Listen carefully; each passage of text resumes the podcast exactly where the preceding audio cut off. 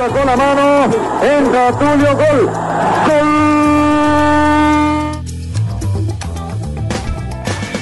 Fora o Brasil vai pra casa. Honduras joga semifinal.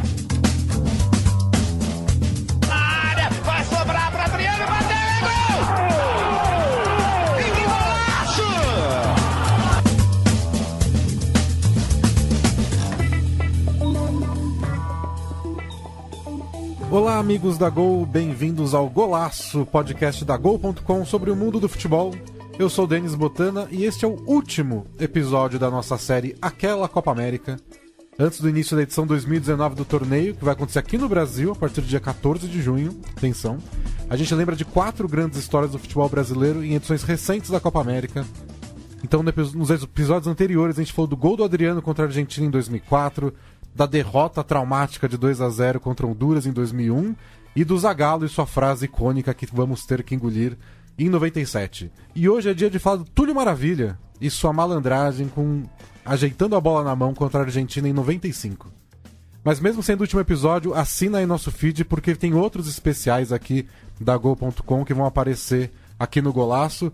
Tá chegando em breve a duas Copas, que é um podcast que vai acompanhar a Copa América de futebol masculino e a Copa do Mundo de futebol feminino. Então todas as manhãs depois de jogo do Brasil em qualquer um dos campeonatos, vai ter podcast aqui discutindo a partida. Hoje eu tô aqui do lado com meu companheiro Alan Farina e tem a participação também do Mário Magalhães, que acompanhou a seleção brasileira na Copa de 95, Copa América de 95 lá no Uruguai, pela Folha de São Paulo. E o episódio de hoje é dividido em três blocos, como sempre. Primeiro a gente vai falar da rivalidade daquela época contra a Argentina e contra o Uruguai. Depois a gente discute como foi formado esse time de 95, que é meio estranho, não parece tanto o de o tetracampeão em 94. E por fim, claro, a gente discute toda a personalidade icônica de Túlio Maravilha. Então vamos lá. Prende bem, toca para Roberto, é boa a saída do Brasil. O lançamento é melhor. Agora com espaço, agora com Edmundo. Juninho vem pelo meio, tudo está na área. Edmundo tenta a finta. Tem Juninho próximo a ele. Primeiro Jorginho. Túlio aguarda o cruzamento para Túlio. Ajeitou no braço, ajeitou no braço. A batida de Túlio. Gol!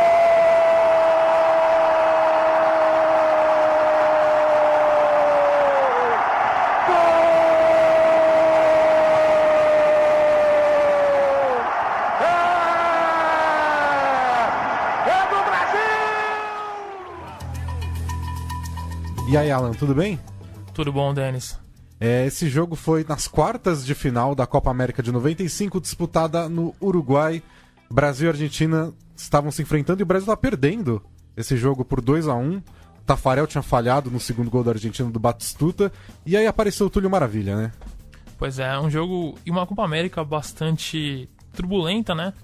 É, o Túlio, que não, nem foi titular nesse jogo, ele entrou e fez o gol em que ele domina com a, a bola com a, o braço, né, com a mão. É uma Copa América que foi marcante por conta dessas aleatoriedades. Teve gol de mão, teve jogadores que a gente não está tão acostumado a ver na seleção brasileira aparecendo. Foi uma Copa América bem marcante. Acho engraçado essa narração que a gente ouviu do Galvão, até que ele, ele percebe na hora que ele ajeitou com o braço o Túlio hesita em gritar o gol porque ele acha que o juiz vai apitar alguma coisa, ninguém apita nada, ele sai gritando.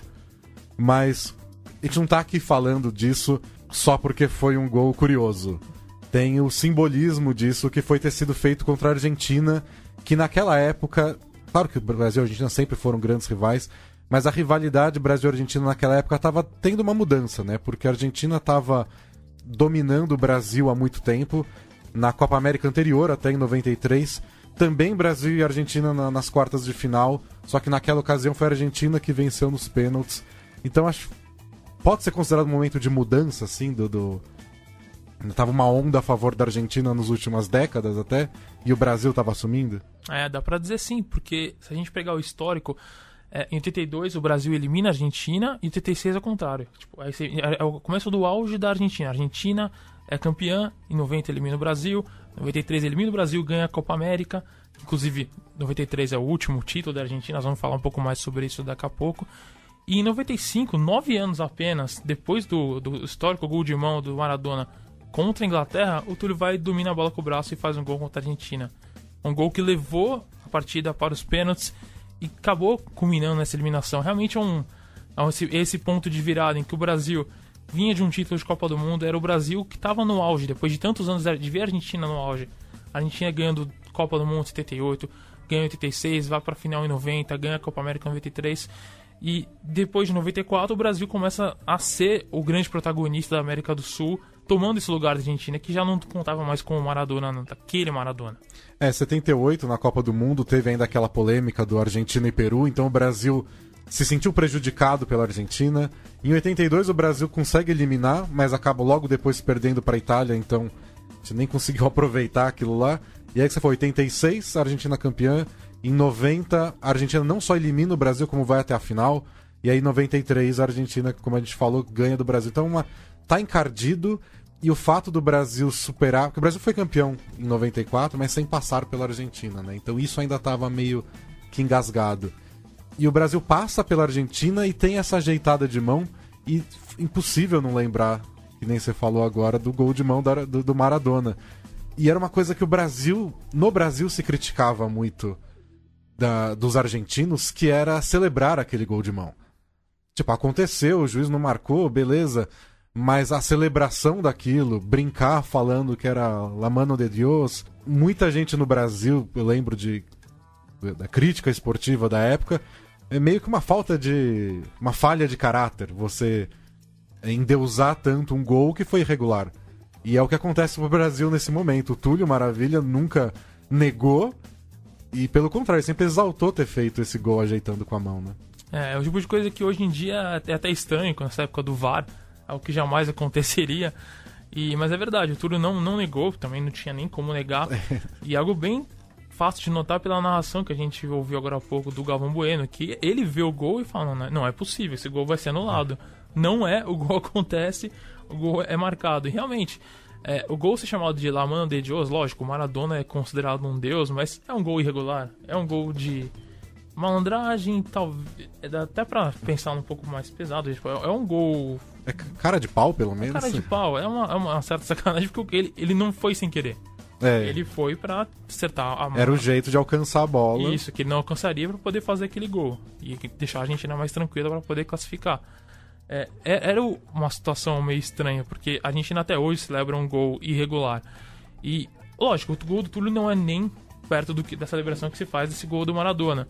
Mas é uma provocação, e é isso que o Túlio sempre fez. O Túlio era um cara de provocação, de brincadeira, de, de humor. Ele sempre trabalhou muito bem isso. E, e, o Brasil sempre teve, né? Não, não superou depois disso.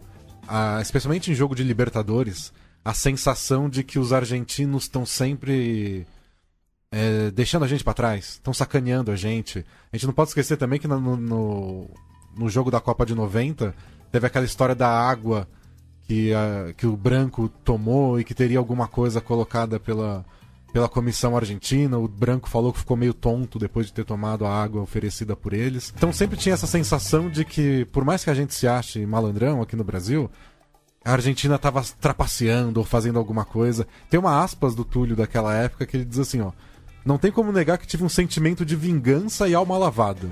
Afinal de contas, eles se vangloriam tanto com o lance do Maradona que depois eles puderam ver como é estar do outro lado. Então é um sentimento de vingança mesmo, né? É, pois é, tem isso também. E é engraçado que a questão da malandragem é muito presente na Libertadores, mas a partir de, de 95, a gente vê essa sequência do Brasil se impondo sobre a Argentina e ganhando decisões contra a Argentina. Ganhando finais, coisa que, que passamos décadas tendo problemas para poder fazer. O Brasil se torna essa grande seleção do mundo a partir do, com o título 94 e com essas sequências. E 95 foi um, um, um passo importante para isso, apesar de não ter vencido o título. Vamos aproveitar então para ouvir um pouco do Mário Magalhães falando sobre a, a rivalidade do Brasil com a Argentina nessa época e comparar um pouco da Copa América de 93 e 95 e os confrontos entre as duas seleções nesses torneios. Repara que na Copa América anterior, em 93, a gente tinha sido, é, nós tínhamos sido eliminados pela Argentina nas quartas de final em Guayaquil já, depois de um empate em 1 a 1 nós perdemos os pênaltis quando o Marco Antônio Boiadeiro, que era um meia, eh, cobrou o pênalti e o Goicoechea, que era um grande pegador de pênalti, defendeu. A Argentina acabou sendo campeã em 93. Era um time que já tinha gente que ia marcar a história da seleção argentina. Ruggeri, zagueiro, Simeone, esse que hoje é técnico do Atlético de Madrid, volante, Batistuta no ataque, nem jogou bem contra o Brasil, aliás, na, nas quartas de final. Se a, se a, memória não falha, ele foi, ele foi substituído. A gente perde para eles em 93. Em 95, nós vamos pegar a Argentina de novo nas quartas de final. Uma dessas coincidências, coincidências do encadeamento ali das chaves. E a Argentina estava ganhando da gente de 2 a 1 um, em Ribeiro, né, com a torcida ultra majoritariamente brasileira, como falei, cidade fronteiriça, é, eles ganharam de 2 a 1 um, quando o Túlio empatou em 2 a 2 e conseguiu levar o jogo para os pênaltis.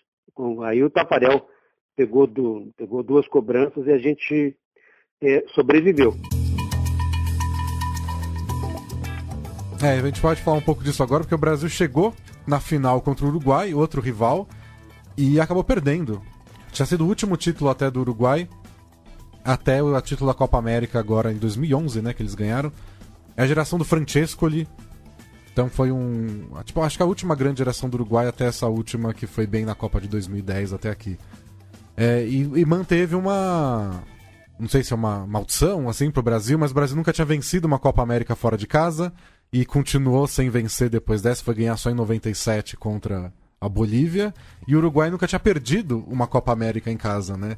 Então a escrita foi mantida também nos pênaltis. O Brasil passou nos pênaltis da Argentina, mas foi pegar os pênaltis contra o Uruguai e aí acabou perdendo por 5 a 3 Quem perdeu o pênalti do Brasil foi justamente Túlio Maravilha. E a gente tem o Mário Magalhães, nosso entrevistado, que cobriu pela Folha aquela Copa América, falando um pouco é, sobre como foi cobrir aquela Copa no Uruguai, especialmente por causa do frio, né? Porque é um país frio, a Copa uh, acontecendo em julho não é fácil, atrapalhou muita gente. Vamos ouvir. Então teve jogo, por exemplo, é, nossa, a nossa estreia contra o Equador, é, o jogo começou com 6 graus centígrados. Mas isso nos termômetros, né? Porque, tem vento, tem umidade, tem sereno, quer dizer, a sensação térmica era muito mais baixa. E tem uma cena que eu não esqueço, depois do jogo, em, em Maldonado. Maldonado é, é, do lado de Punta del Este, é semifinal. O Brasil ganhou de 1 a 0 dos Estados Unidos. É, as pessoas jornalistas que já naquela época já escreviam mesmo ali no não tinha sala de imprensa, tá? na, ficavam ali na, na, área descoberta, a gente escrevia no computador para transmitir imediatamente, era possível isso na Copa América de 95, só que o drama era que estava todo mundo com luva, né? E todo mundo teve que tirar a luva para digitar, foi muito complicado. Na hora de sair do estádio, isso tarde da noite já, o cara, o vendedor de cachorro-quente, ele estava ganhando uma grana preta com o seguinte negócio. Ele fervia o panelão de água e vendia esse panelão para os motoristas, para quem estava de carro, poder jogar esse panelão de água fervente no para-brisa e tirar a crosta de gelo que tinha se acumulado enquanto o jogo rolava. O Zagallo reclamou muito da arbitragem na decisão. E ele reclamou para os jornalistas na coletiva depois do jogo. E aí os jornalistas uruguaios começaram a gargalhar na frente dele por causa do gol do Túlio. E aí ele ameaçou ir embora. Aí ele falou: seriedade e respeito são importantes. A gente perdeu a Copa do Mundo pro Uruguai, a gente sabe perder. É, Mas ninguém levou a sério, porque, pô, como você chegou nessa final, cara? Vai falar de arbitragem agora? É, no momento de reclamar da arbitragem, com razão ou não, o Brasil só chegou tão longe por conta de um gol de mão. É, então... Em que a mão foi usada, não foi exatamente com a mão, como o do Maradona, mas foi um gol irregular. É, pelo menos você tipo, deixa passar um outro erro quando foi contra você, né, Zagalão? Bom, vamos para o segundo bloco. Antes a gente só vai ouvir aqui, com tristeza, o pênalti perdido pelo Túlio. E aí a gente passa para o segundo bloco que a gente vai falar um pouco de como era essa seleção brasileira na Copa América 95 que botava o Brasil em vantagem. Podia até ter levado o Brasil à conquista da Copa América. Alves Pereira, bate ali na esquerda que eu pego. Fica atormentando, catimbando. Vai Túlio, partiu Túlio, pé direito, bateu, Alves pegou. Bateu, Alves pegou.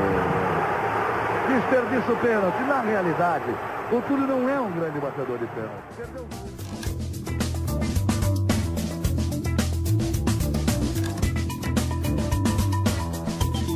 Então, essa seleção brasileira, ela tem um pouquinho de Copa de 94, então tem Tafarel, tem Jorginho, mas também tem um pouco de renovação é, quando começa a aparecer o Roberto Carlos, César Sampaio.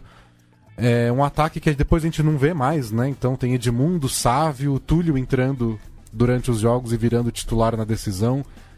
É, é uma seleção meio esquisita, né, Alan? Não, é, não parece tanto a seleção de 94 que tinha acabado de ser tetracampeã do mundo. Pois é, a gente no episódio da, da Copa América de 2004 falou um pouco de uma situação relativamente parecida, porque era uma Copa América pós-título de Copa do Mundo, em que houve a necessidade e até oportunidade de uma renovação. E no caso da Copa América de 2004 foi até mais expressivo. Em 1995 tinha um pouco mais de mescla. E é engraçado que a gente viu, a gente achou aqui uma, uma pesquisa da Datafolha da época, é, em que 56% do, dos entrevistados queriam que a seleção fosse completamente nova, fosse só renovação, como foi em 2004. E 34% queriam o time que venceu a Copa de 94. E pouco, só uma porcentagem baixa de 4% queria a mescla que o Zagallo acabou fazendo. É, eu acho que o Zagallo deveria achar muito arriscado também botar só a molecada. Mas eu, tenho a impressão que torcedor de futebol em geral sempre quer a novidade, né? Qualquer, você pode ver em clube, tem uma mini crise, perdeu dois jogos, já começa a torcida a falar: "Mas cadê os meninos da base? Renova tudo, traz a molecada". E acho que mesmo ganhando o título de 94, até porque aquele time não encantou todo mundo, o pessoal vibrou porque ganhou a Copa que não ganhava tanto tempo. Mas como o pessoal queria ver um futebol mais ofensivo, mais plástico, acho que a, a ideia é sempre trazer a molecada nova, né? É, e também tem o diferencial de, de vir de um título de Copa e de ter ganhado já a Copa América em 89. Não era tão distante. Então o Brasil não tinha a mesma pressão que teve em outros momentos. É, a expectativa era outra, né? É, o Mário Magalhães falou um pouco pra gente sobre a diferença dessa seleção para de outras Copas que disputaram outras Copas Américas, então vamos escutar. Cara, é, tem uma diferença enorme do ponto de vista da seleção brasileira da Copa América de 93 para a Copa América de 95. A Copa América de 93 ela é disputada há 23 anos depois de o Brasil ter sido, pela última vez, vencedor de uma Copa do Mundo. A Copa América de 95 ela é jogada com o Brasil detentor do título mundial. E isso faz uma diferença enorme no clima que viveu a seleção nessas duas competições. E evidente, evidentemente também no clima é, de quem acompanhou a seleção, desde os torcedores do Brasil até, de certa forma, o comportamento do jornalismo em relação à seleção brasileira.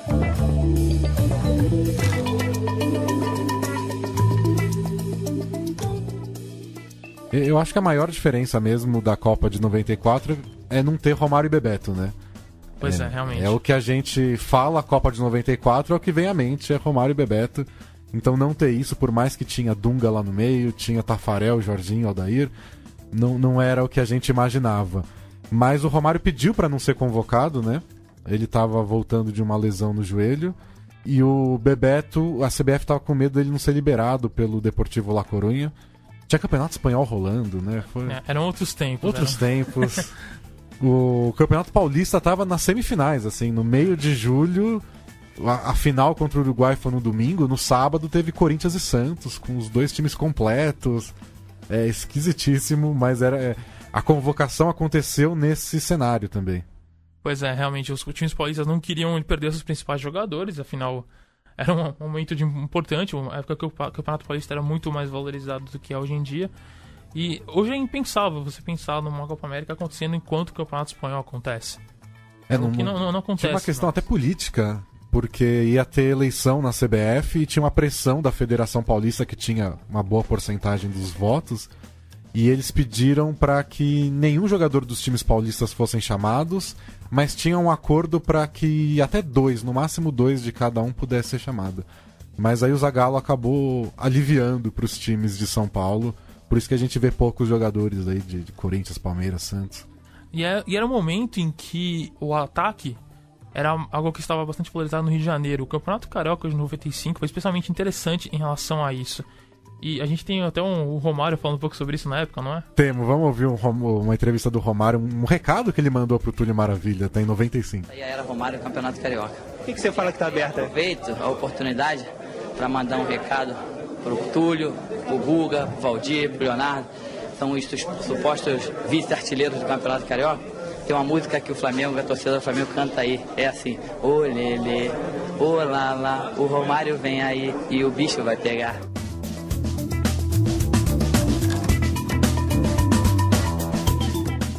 É, pois é. É, é, é que é engraçado que essa era a época da- das duplas de ataque, né?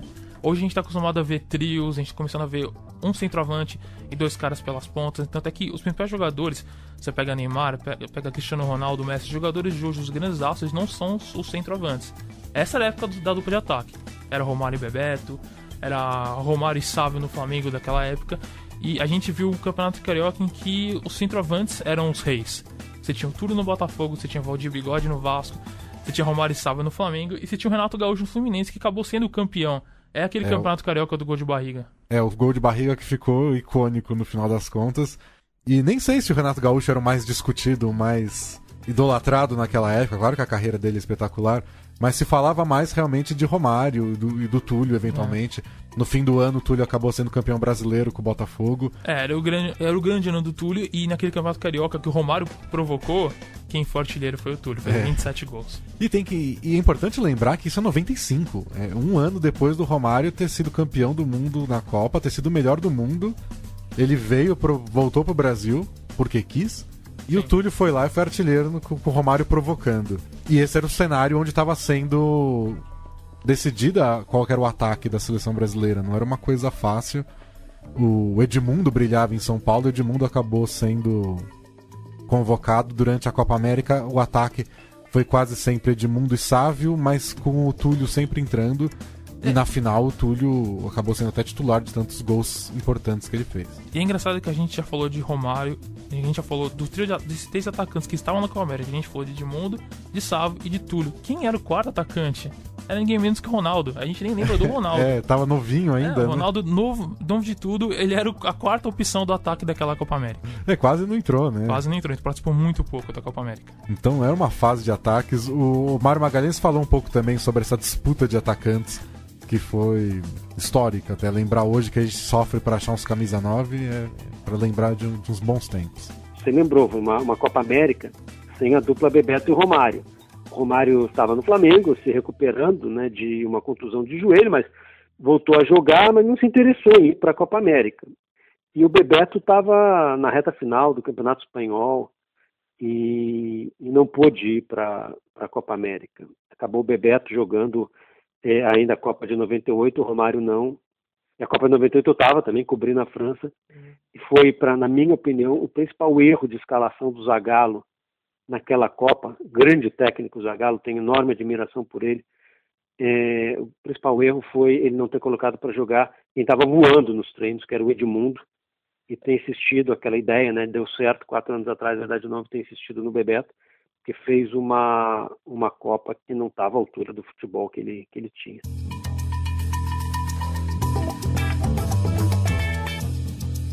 E o engraçado é lembrar que não sobrou muito. A gente fala tanto desses nomes, mas não foi muita gente que sobreviveu depois para a Copa de 98, por exemplo. A, a seleção olímpica de 96 já tinha outros nomes que acabaram depois dominando o cenário da seleção. Então o Ronaldo pulou de quarto atacante pro primeiro lugar indiscutível.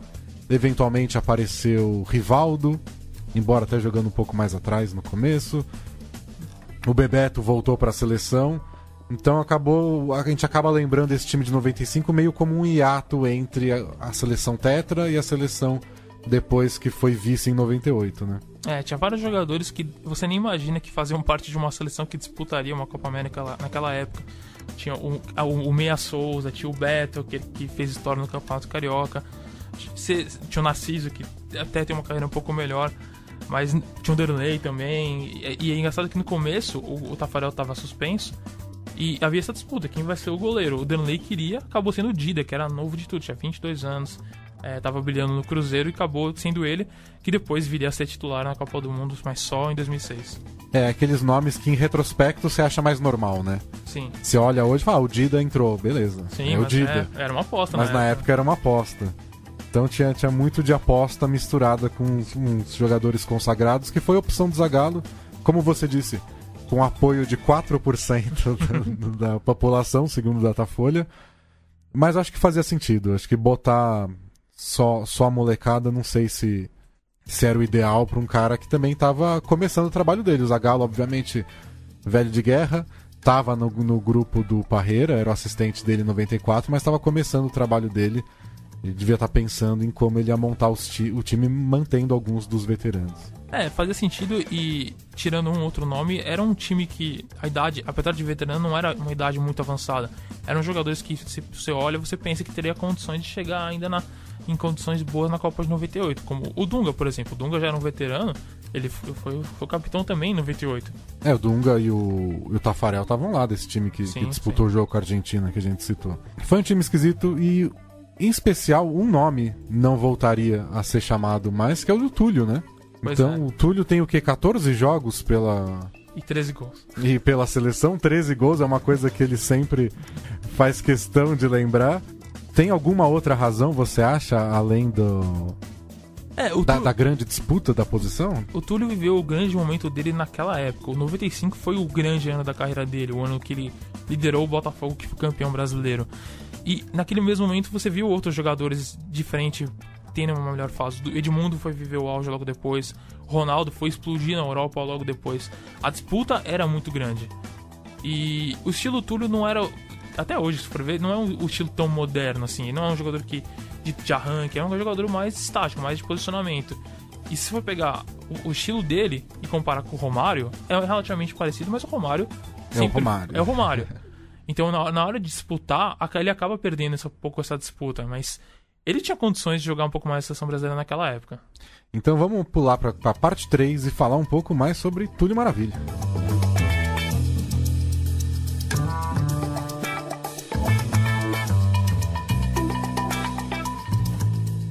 E Alan, você acha que. Você que é um especialista em Túlio Maravilha? Pode-se dizer isso. Ele acabou de mostrar aqui o TCC dele sobre o Túlio. E você acha que a personalidade dele pode ter influenciado um pouco nisso? Você acha que o Zagallo, nessa época, ou até técnicos que apareceram depois na seleção, podem ter encarado um pouco como uma dor de cabeça? É possível. Do tipo, o estilo falastrão dele, vai dar declaração polêmica sem o menor medo de, de ser polêmico. É possível. O Túlio sempre teve esse jeito dele. É, é, era algo consciente também. Ele sempre usou é, essa autopromoção, uma época que isso nem era tão comum. E isso era, isso era fácil de se pensar porque ele tinha que, o Zagallo tinha que manejar atacantes de, de egos complicados. Ele estava lidando com o Romário, ele estava lidando com o Edmundo. E ainda vinha o Túlio. Então não era simples dar cultura esse, esse talento e todo esse ego. É, e eu, eu fico pensando até na ideia de deixar um cara desses na reserva. Pois é, então você chama quatro caras de personalidade forte, você bota dois para jogar e os outros dois como é que eles lidam com o banco? Às vezes, talvez a melhor ideia é deixar um cara um pouquinho pior no banco, só para ele não causar um drama interno. E eu realmente tenho minhas dúvidas se talvez o, o Túlio fosse um desses caras capazes de ficar no banco muito tempo. É engraçado que ele até foi reserva em alguns jogos por conta do, da titularidade do Salve, que era um jogador um pouco mais. que saía um pouco mais da área. Mas ele entrou e resolveu. Se, se ele merecia um pouco mais de chance, é complicado, porque quando você tem uma concorrência de Romário e Ronaldo, fica difícil disputar, né? É, o Bebeto ainda em boa fase e com um histórico sim, ótimo sim. na seleção, né? Sim, é verdade. É difícil contestar a história do Bebeto dentro da seleção brasileira e já tinha a confiança do Zagallo. É, e a melhor fase do Túlio foi essa época, 95 ou 96 ainda um pouco. Quando ele vai pro Corinthians, aí começa a complicar um pouco, que ele foi reserva no Corinthians e era um final de ciclo para a Copa do Mundo de 98. Aí ele já perdeu a vaga. Aí ele já não era o, o mesmo Túlio de 95 ainda que tenha continuado a fazer muitos gols, sempre continuou até praticamente agora. É. Segue fazendo os gols dele. Ele conseguiu ser artilheiro das três principais divisões do Campeonato Brasileiro. É, tem, tem uns recordes do é. Túlio que ninguém vai bater. Acho que ninguém, ninguém tá interessado em bater esses recordes. Ele só não foi da Série D porque não tinha Série D na época é. dele. Acho que nenhum cara que foi artilheiro da Série A tá planejando jogar pois a Série é, C tão é. cedo, igual ele foi. Ele conseguiu de tudo. Você acha que tem espaço ainda para jogador igual o Túlio? Vamos ouvir antes uma, um áudio dele, ele deu uma entrevista recente na Rede TV falando sobre o VAR. E aí ele comenta um pouco disso e do até do gol na Copa América. Vamos ouvir. Gosto do VAR, ele veio para revolucionar e colocar mais justiça ao futebol. Graças a Deus, na minha época não tinha o VAR, né? Senão a gente não teria feito, sido campeão brasileiro em 95, não teria feito lá, o gol lá, Mano de Túlio contra a Argentina. La mano de Túlio. Então, quer dizer, alegrias de um e tristeza de outros. Mas, Já deve ter sido prejudicado também algumas vezes. claro, com certeza. É, ganhamos várias vezes, perdemos várias vezes com o árbitro, o juiz errando, né? Hoje, com o VAR, já, já é difícil acertar, imagina há 20 anos atrás. Mas você gosta de E, e várias vezes ele brincou com isso, do, do- dos erros. Ele falou da, do campeonato de 95 que o Botafogo. Ele fez o gol na final contra o Santos também em posição regular. Você acha que tem lugar pra cara assim hoje, especialmente na seleção, que parece um ambiente agora cada vez mais estéreo, assim, todo mundo fala a coisa certa, do jeito certo, numa coletiva. Pois é, o estilo dele é um pouco diferente do que a gente vê hoje em dia. Mas uma coisa que o Túlio fez e que faz falta hoje em dia, ele sempre fez muitos gols. Ele sempre foi um centroavante que, que sempre que escolheu o posicionamento certo. é, e a gente viu uma certa, certa seca nisso. Lógico, no futebol mundial a gente vê que o centroavante não é o, o- a posição mais desejada, a posição mais crucial. É, o importante é o cara que cria a jogada, o cara que vai criar as condições de fazer o gol. Mas lógico, o time quer um, um Agüero, quer um Lewandowski, quer um Benzema, que é o cara que vai botar a bola no gol. E a seleção brasileira sofreu com isso. Né? A gente viu na última Copa do Mundo que o Gabriel Jesus não conseguiu fazer um gol. Ele era o camisa 9 e não fez um gol. Isso é algo estranho. Isso é algo que faz falta. Então, o Túlio, apesar do jeito dele, é, se o Brasil tivesse hoje um jogador que fizesse tantos gols como ele fazia naquela época, que tinha tantos recursos de finalização, eu acho que ele ainda seria bastante útil. É, acho que a questão dele era fazer gols o bastante pra ninguém poder falar nada, né? Exatamente. Nesse caso, o Túlio, ele domina assintosamente com o braço esquerdo. Quem entrar no YouTube pode ver esse, esse gol. Não é uma coisa assim, pegou sem querer, não. Ele domina, ele mata a bola com o braço esquerdo e fuzila. É, E aí, dizer, teve toda aquela brincadeira, né? Na Copa de 90, o gol que o Maradona tinha feito contra os ingleses, né? De mão, né? E ele chamou a mão de Deus. Aí depois teve toda aquela brincadeira em 95, a mão de Deus. A diferença é que o braço do Túlio foi muito mais descarado do que o soquinho do Maradona. Você juntou aqui também, né? Alguns, o que alguns jornais argentinos falaram depois da final. Nossa, foi rancor puro.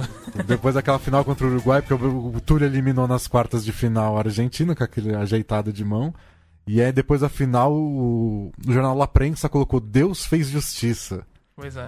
O Crônica colocou Brasil e Túlio. A vingança foi terrível. O Crônica ainda falou: se os pênaltis fossem cobrados com a mão, talvez Túlio não tivesse perdido o seu.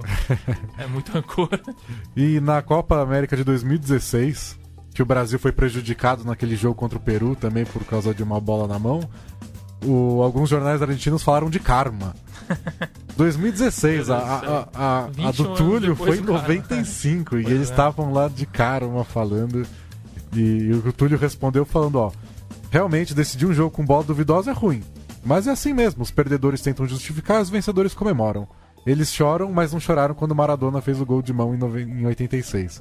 Então, tipo, muito rancor na Argentina, mas o Túlio só usa isso pra se promover, né? Sim, sim. Ele, ele falou já que é o- um dos gols mais importantes da carreira dele, um dos cinco mais importantes, foi esse contra a Argentina.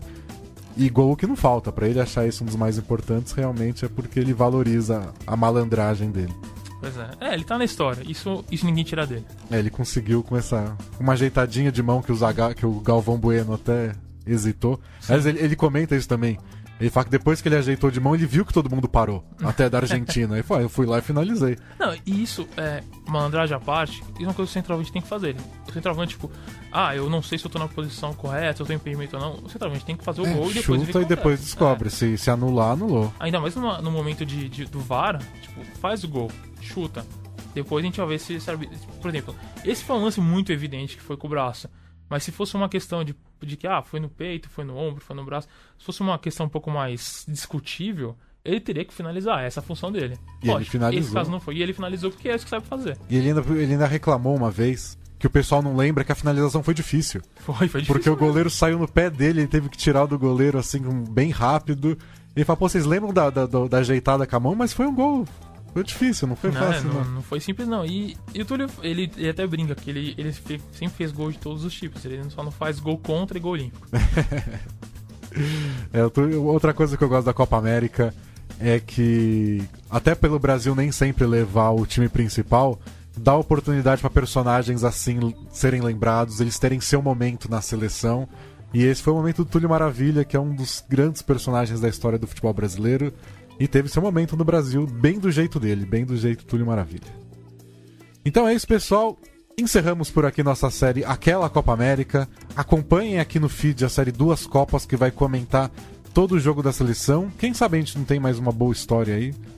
Mais um bom personagem aparecendo pra gente lembrar em futuras edições de podcasts como esse. É, exatamente. Vamos ver agora o que acontecendo nessa Copa América. Que, que, que espaço tem pra histórias tão boas como essa. Boa. Então valeu, brigadão, Alan. Obrigado a todo mundo que escutou e até mais.